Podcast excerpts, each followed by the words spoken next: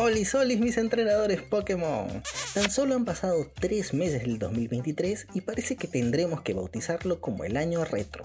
Ah, caray.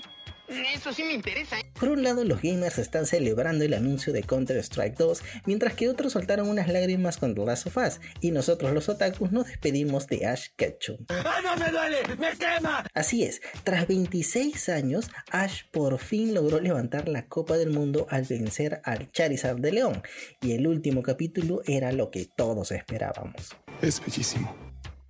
Pero vamos al tema que nos reúne en este Pechocho Podcast el resumen del último capítulo y algunos detalles que adelantan el futuro del personaje. ¡Qué buen servicio! Comencemos con las curiosidades de este último estreno.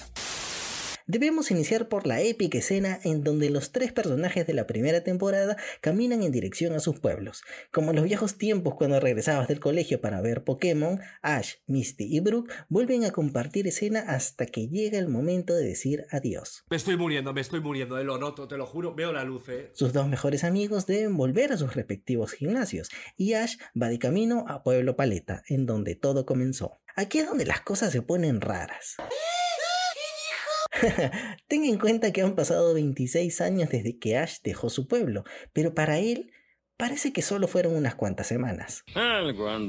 Ash se reencuentra con su madre, quien sigue haciendo las tareas del hogar, mientras cuida a los cientos de Pokémon que su hijo atrapó. Luego Pokémon nos da directamente al corazón con una escena que muchos recordarán. Ash se levanta tarde y debe ir a visitar al profesor Oak, al mismo estilo del inicio del anime, cuando debía escoger entre Charmander, Bulbasaur y Squirtle, una escena para hacernos llorar. Así, ah, muerde el cebo. Quien tiene una aparición especial es Gary, el principal enemigo de Ash, quien le da un consejo muy importante convertirse en maestro Pokémon. A ver, a ver, ¿qué pasó? Espera, ¿no era Ash ya un maestro Pokémon? Pues realmente no, simplemente es el campeón del mundo. Quien se considera maestro Pokémon está muy por encima de cualquier entrenador.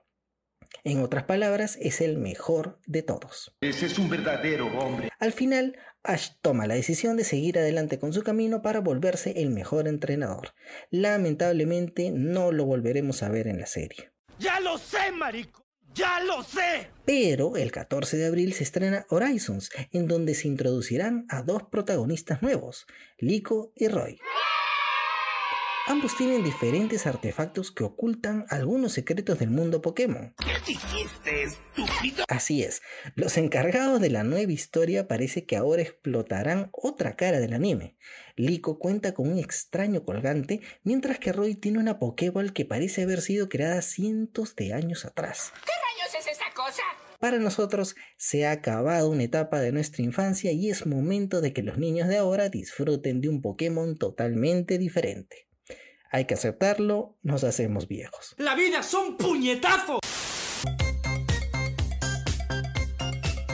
Ah, ahora sí llegamos a este momento de mierda. No te olvides de escuchar este hermoso podcast todos los lunes en Spotify, descargarlo y compartirlo de ser posible. Te lo pido de todo corazón, ya conmigo será hasta la próxima semana. Chao, chao.